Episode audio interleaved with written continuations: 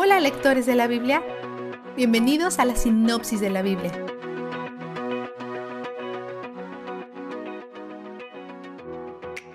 Hoy Moisés continúa su discurso ante la nueva generación de israelitas, antes de que entren en la tierra prometida. El desierto fue una prueba para refinarlos, y la tierra prometida también será una prueba. No es un lugar donde puedan relajarse y hacer lo que quieran, ellos no retendrán la tierra a menos que respondan a la promesa del pacto de Dios al adorarlo solo a Él. La tierra es un escalón en el proceso de Dios para restaurar la humanidad caída en relación con Él mismo. Él sabe cómo resultará este paso. No los está probando por su propio bien. Él los está probando por el bien de ellos mismos. Esta generación tuvo que soportar el desierto como resultado de los pecados de sus padres, pero aún no han enfrentado sus propias consecuencias. Para ellos, los 38 años fueron disciplina y entrenamiento, aprendiendo cómo soportar las dificultades y confiar en Dios. La distinción entre castigo y disciplina es importante. Seremos disciplinados por Él, pero nunca veremos su ira o castigo. Nunca. Jesús lo absorbió todo en la cruz. Nos merecemos el castigo, pero Cristo tomó lo que merecemos y nos dio lo que nunca podríamos ganar. Amor eterno y adopción en la familia de Dios para siempre. Ayer Moisés advirtió contra un tipo de pensamiento equivocado y hoy advierte contra dos más.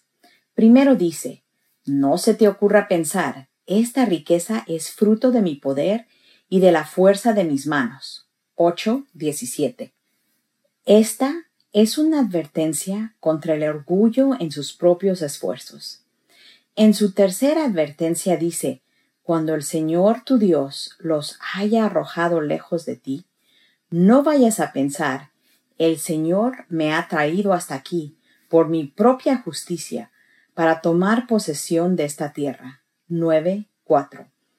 Esta advertencia también es contra el orgullo, específicamente el de su propia justicia.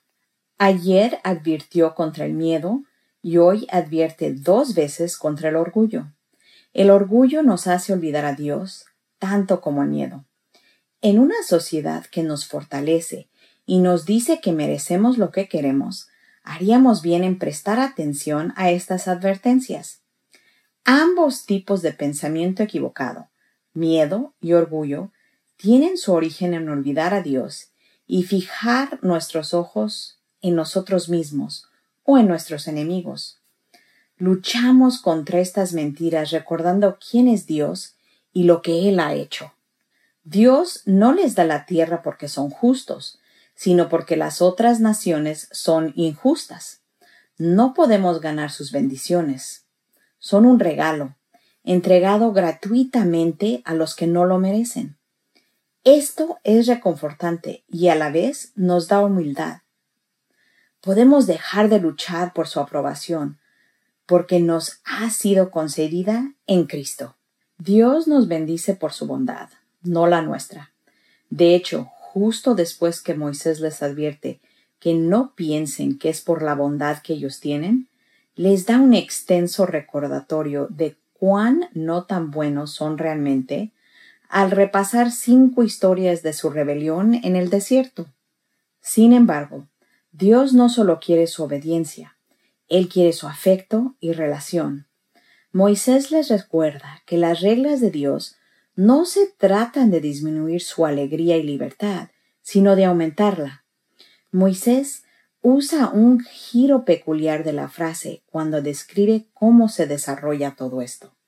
En 10.16 dice, circuncida tu corazón.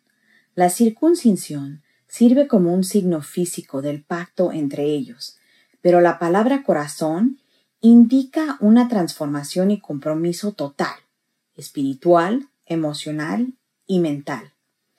Una forma en que pueden mostrar el amor que han recibido de Dios es cuidando a aquellos que no tienen tierra física ni herencia. Su comunidad única de Estado-nación es cuidar a los vulnerables.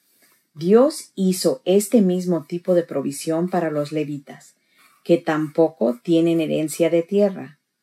Él es cuidadoso y piensa en todos. Vistazo de Dios. Al Señor tu Dios le pertenecen los cielos y lo más alto de los cielos, la tierra y todo lo que hay en ella. Sin embargo, Él se encariñó con tus antepasados y los amó, y a ti, que eres su descendencia, te eligió de entre todos tus pueblos, como lo vemos hoy. 10, 14 a 15. Dios posee todo. Sin embargo, puso su corazón en nosotros. No es solamente por no tener buenas obras o justicia, sino es a pesar del hecho de que nos faltan estas cosas. Este tipo de amor es magnético. Si recordamos quiénes somos y quién es Él, no podemos evitar sentirnos atraídos por Él. Él es donde el júbilo está. La sinopsis de la Biblia es presentada a ustedes gracias a B-Group, estudios bíblicos y de discipulado que se reúnen en iglesias y hogares alrededor del mundo cada semana.